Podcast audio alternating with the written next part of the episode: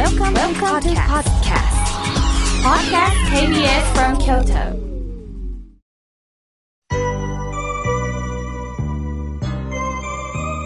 さあ、ここからはたくさんのメッセージをいただきましたので、順に紹介させていただきます。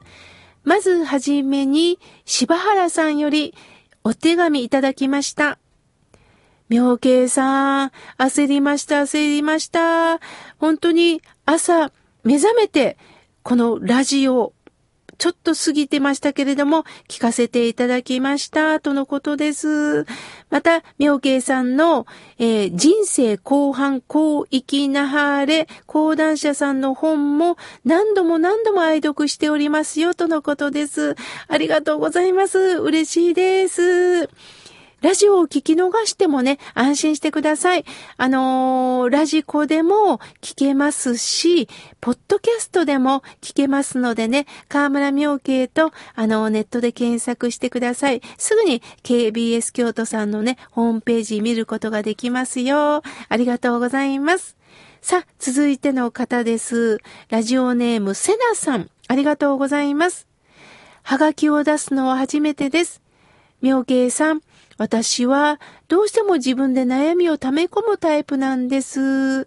妙慶さんのラジオを聞いていくうちに、妙慶さんは煩悩に流されなくなったっておっしゃっていましたよね。私もそうなりたいです。とのことです。セナさん、ありがとうございます。私もね、今までね、いろんな人の言葉に、やはり流されていました。もちろんその言葉は受け止めるんですよ。中には、やはりこんなこと言わなくてもいいのになっていう言葉を聞くときと、聞きたくもない情報を聞くときもあるんですよね。すると今まではすごく憂鬱でした。でも今私は親鸞上人の教えに出会ってから、そっか、この方はただこういうことを伝えたいんだよな。だったら、そうですかって笑顔で受け止めたらいい。それをどうしても暗く暗く受け止める私にも問題があったんだよな。そういった言葉が悪いんだ悪いんだ嫌な時間だと思い込んでる私に煩悩に流されてるだけだったんだ。みんなは煩悩を持ってる。その中で上手にほっと受け止める心の器を持ったらいいんだなっていうふうに思いましたので、どうかセナさん、過剰に反応しないっていうことです。それがいいですよ。さあ、続いての方です。ぽっぽりさん、ありがとうございます。おはがきをいただきました。妙慶さん、実は私できないことがあります。物とのお別れができないんです。なので、部屋が大変なことになってます。片付けたりの繰り返しです。何かお言葉をください。なるほどね。つまり、捨てられないっていうことなんですよね。人間生きてるとね、裸で生まれたのになんでこんなに物が増えたんだろうかと思いますよね。いろんな性格の方がいます。例えば台所に入って机の上はもう綺麗で何一つ置かずに、そしてお花だけをちょっと置いて、そして食事を盛り付けてくださる方もいれば、ほとんど机の上は物だらけっていう方もおられますよね。これはもうその方の性格です。だけど物は溜まっていくんですよね。そこで私自身がしてるんですが、3年間触らず使わないものを一つ箱を用意して入れてみてください。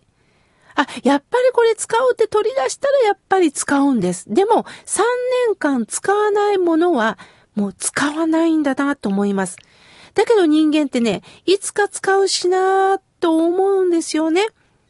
そして使わないと思ったものの中でリサイクルに出せるものは出して他の方に再利用していただきましょう。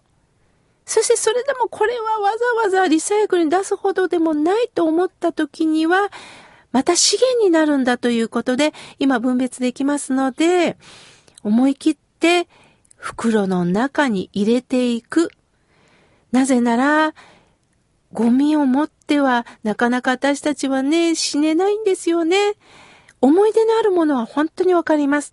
だけども、溜まっていく一方だったらもう全部物だらけになってしまいますし、後の方にご迷惑になりますので、まず3年これをキーワードに、まず箱の中に入れてください。常に使うものは身の回りに置いてみてください。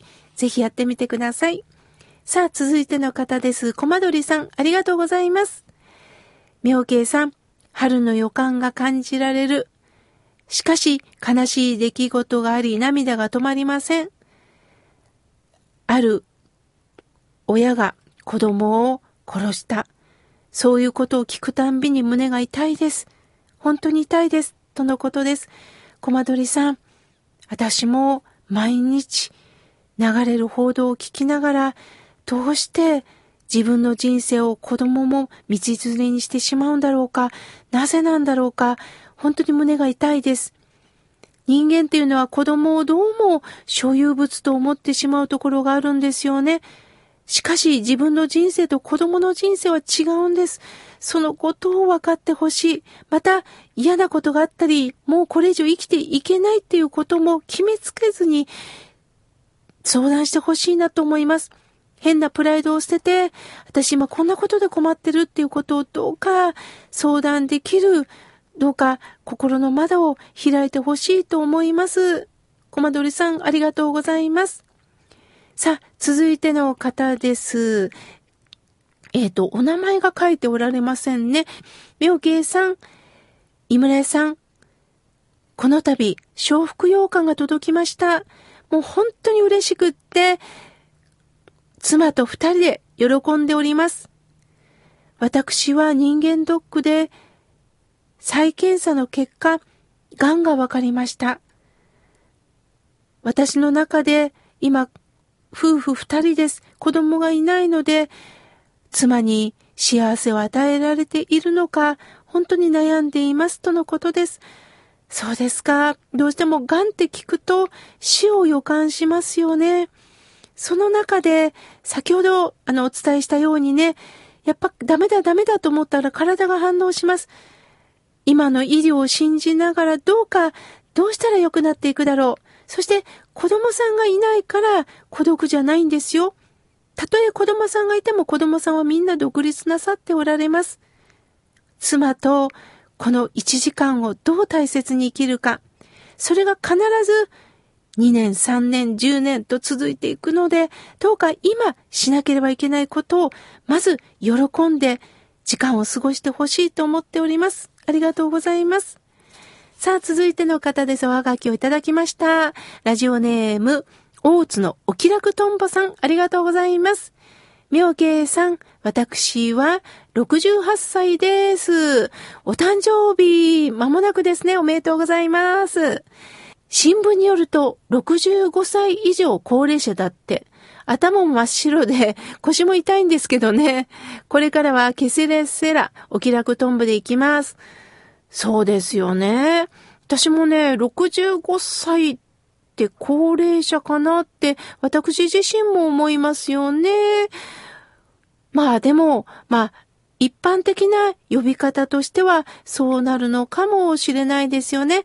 でも、心は、本当いつもね、自分の中では、そうそう、ある時には、今日のお話ではないんですけども、元気をいつも目標を持ってできることを一つやろうとしてるよというね、お気持ちを持ちながら、おっしゃる通り、ケセラセラで生きていくといいんでしょうね。もちろん若い方から見るとそういう年代に見えますのでね。私もそうです。ですから、まあ、自分に年齢に合った生き方をしていくっていうのが一番いいのかもしれません。ありがとうございます。続いての方です。北区より玲子さん。妙慶さんおはようございます。はがきを前読んでいただいて本当に嬉しかったです。実家に帰るような気持ちで、お浄土に帰ったらいいんですね、とのことです。本当そうですよね。私たちは元の命から生まれて、また元の命に戻っていく。それがいつかわかりません。命ある限り、どうか今日を大切に今日の一日を本当に充実して生きていきたいですよね。さあ、続いての方です。さよこさん、いつもありがとうございます。妙慶さん、心から笑顔になれるのは、妙慶さんのお声をラジオから聞かされる時です。そしてもう一つは、井村屋さんの小豆を一品でも食べた時です。どうしても家の中にいなければいけないので遠くに行くことができません。ですから外出できない分、この二つを楽しみに生きておりますとのことです。そうですか。本当にさよこさんは病気のこともあって思うように歩けない、外に出れない、その中でこうしてラジオを聞いてくださり、そしてこうしてわざわざおはがきを書いてくださり、井村屋さんの商品を本当に味わってくださって、もうこの番組の本当になくてはならない方です。さよこさん、いつもいつもさよこさんのことを思いながらお話ししていますからね。これからもどうかこの番組で出会っていきましょう。さあ、続いての方です。ただしさん、ありがとうございます。いつもありがとうございます。私はいつも自転車でお参りに行っております。もういつも足腰を鍛えておられるんですよね。ありがとうございます。さあ、続いての方です。おはがきをいただきました。えー、妙慶さん。私は宮崎よりメールをしております。妙慶さんのテレフォンフォーアがあるということを知りましたが、無料でしょうかとのことです。いえいえ、あの、テレフォンフォーア、あの、日帰りフォーアでね、電話番号もお伝えしてるんですけれども、無料です。もう好きな時に電話代はかかるんですけれども、どうか、あの、聞いてください。今、テレオンフォアもね、とても便利になって、私も遠隔でね、あの、録音したりもできてるんでね、たまに更新してますので、あの、テレオンフォアもぜひね、聞いてください。さあ、続いての方です。カラス屋さん、メールをいただきました。妙慶さん、井村屋の洋館が届きました。初めてメールをしたのにラッキーです。妙慶さんのこれからもラジオ、そして日替わり法は、これからも拝読いたしますとのことです。まだまだたくさんのメッセージをいただきましたが、来週紹介させていただきます。